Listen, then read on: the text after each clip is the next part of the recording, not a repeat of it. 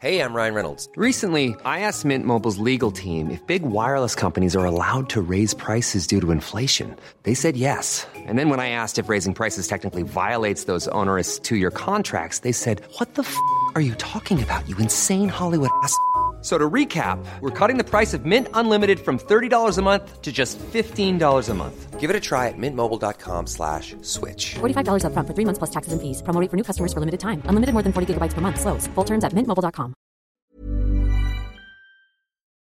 Chers auditeurs, Dear listeners, bonjour. welcome in Comme d'Archi Podcast Season 4 Saison 4, dans le monde fascinant des architectes. and in the architectural projects. Je suis Anne-Charlotte de Ponte, passionnée d'architecture et docteur des universités en histoire de l'archi. I am one of the spokespersons of Anne Charlotte, who is a PhD in architecture history. Merci Thank you d'être avec moi aujourd'hui. to be with us today. Et And maintenant, now, lundi en français, place au talent. and Wednesday, let's talk projects. In English, of course.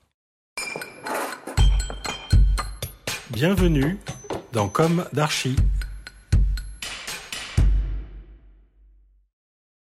Chers auditeurs, bonjour et bienvenue dans notre nouvelle série d'été de la saison 4 de Comme d'Archi. Vous avez été nombreux à apprécier nos chroniques sur les châteaux, aussi nous poursuivons ce sujet cette année sous un angle inédit qui vous donnera, nous l'espérons, l'envie d'aller découvrir ces édifices, strates de notre histoire.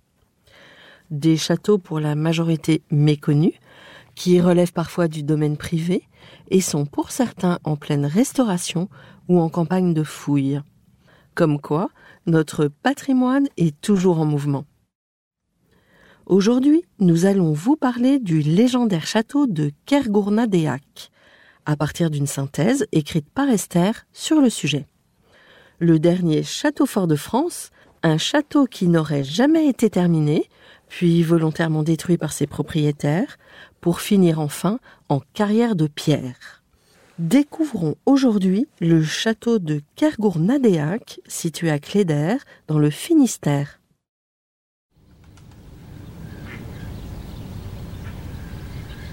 Entouré de légendes, comme sa terre, la Bretagne, le château n'offre plus que des ruines, certes grandioses, au milieu de hautes futaies. Le bâtiment, dont il ne reste que les murs extérieurs, les tours et les cheminées, aurait été construit vers 1630 par le marquis de Rosmadec-Molac, ou peut-être avant.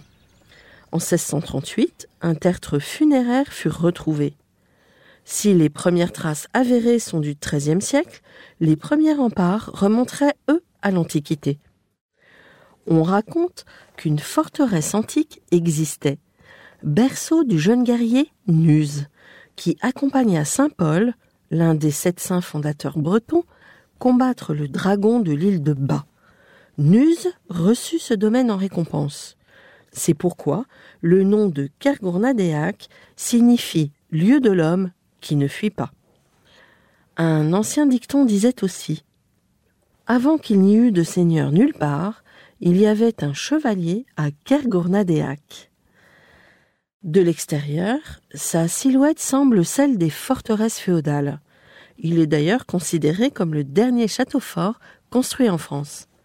C'est un bâtiment carré, en pierre de taille de granit. Long d'une vingtaine de mètres et large de dix, les angles sont flanqués de quatre tours monumentales. Ces tours rondes sont munies de machicoulis et surmontées d'une tourelle avec haute cheminée. Ce plan régulier est évocateur de la fin du Moyen Âge, lui-même terminé depuis près de 150 ans, et des premiers plans du château de Chambord. Ce dernier était aussi basé sur un plan carré, encadré de quatre tours, et articulé autour d'un escalier central, rappelez-vous. Je cite Pierre Héliot dans la jeunesse des châteaux de plan quadrangulaire en France et en Angleterre. Le corps de place, souvent débarrassé de ses annexes, épousait un circuit dessinant plus ou moins exactement une figure géométrique quadrilatère ou polygone, aux côtés peu nombreux, mais élargis par de fortes tours saillantes qu'on planta sur un rythme relativement serré. Auparavant disposés comme au petit bonheur sur les terre-pleins, désormais adossés aux courtines, les bâtiments s'ordonnaient en bordure d'une cour centrale. Fin de citation. En 1644, une gravure du château de Kergournadéac fut publiée dans la Science héroïque de Vulson de la Colombière. On peut supposer que la construction était grandement avancée, si ce n'est terminée. Le château y apparaît avec ses quatre tours coiffées de coupoles revêtues d'ardoises. Elles-mêmes sont surmontées de lanternes à colonnes, terminées par des girouettes, ou figures de petits cavaliers, la lance au poing. L'aspect défensif est appuyé par des mâchicoulis le long des courtines et des tours. Sous chaque fenêtre, on peut voir une meurtrière. Il y a plusieurs étages d'appartements et des sous-sols, notamment une cave voûtée sous la tour nord-ouest.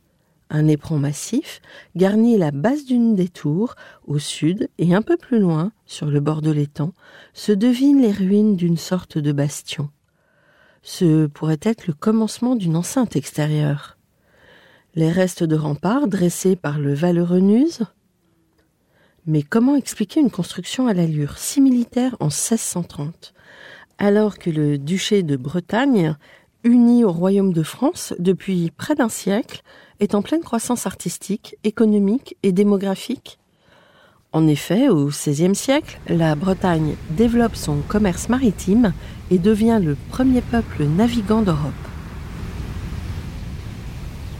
L'âge d'or des arts bretons voit un grand accroissement de la construction de châteaux seigneuriaux et de vastes demeures de marchands, et ce jusqu'en plein règne de Louis XIV. Ainsi faire bâtir un château fort à l'heure de la Renaissance et de l'ouverture économique semble incongru. Même en citant Masseron, il fallait être un gentilhomme breton, perdu dans ses landes, pour avoir l'idée de se construire ainsi une demeure fortifiée aux dernières années du règne de Louis XIII. Même en citant Masseron, on ne peut s'empêcher de s'interroger. L'organisation interne peut apporter un éclairage. Ainsi, à Kergournadéac, si la géométrie externe est issue des châteaux forts, le plan interne est bien de style Renaissance, car l'espace intérieur s'articulait autour de deux escaliers d'apparat. Par contre, le corps de logis est de style gothique. Rappelons que, selon Pierre Héliot, même à Batardi, le gothique du XVIIe siècle appartient à la lignée du Moyen Âge. Les commanditaires auraient donc voulu allier l'esthétique médiévale, voire une fonction militaire, à un plan qui leur était contemporain? Car même à l'intérieur, l'esthétique renaissance n'est présente que dans l'ornementation des manteaux de cheminée. Il est évident que le Moyen Âge ne cesse d'influencer l'architecture jusque quatre siècles après sa fin, comme nous le verrons dans l'épisode consacré au château d'Abadia. Il est aussi possible que le goût de ce gentilhomme breton ait été plus traditionnel ou vernaculaire que celui de ses contemporains. Ou encore que les fastes de la couronne de France n'aient pas eu de prise sur la Bretagne, peuplée de légendes et d'hommes libres.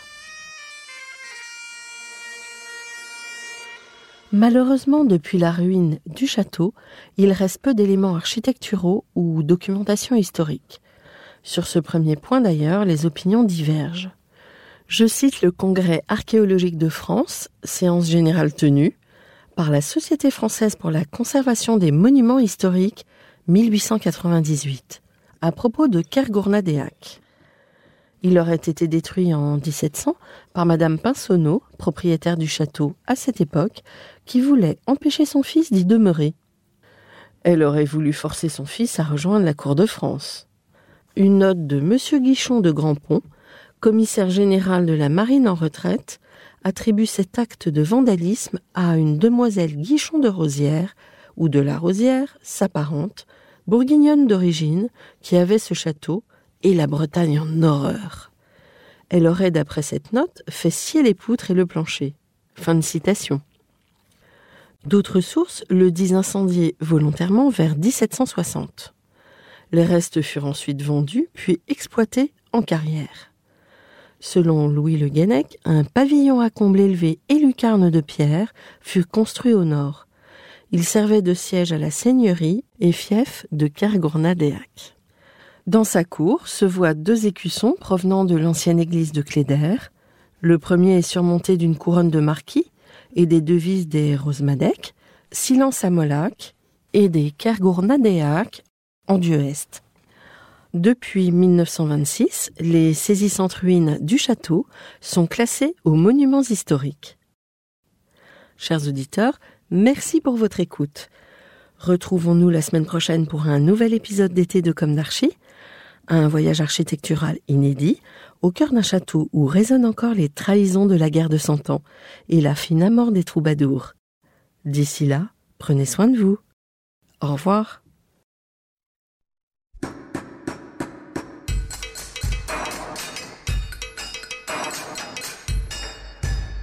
Chers auditeurs, merci pour votre écoute. Merci à Julien Rebourg, réalisateur, qui nous accompagne sur la partie son.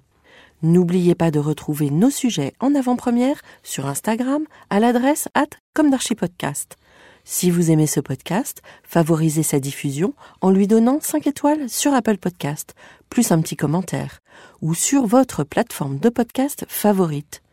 Et surtout, abonnez-vous pour écouter tous nos épisodes gratuitement. À bientôt, et d'ici là, prenez soin de vous.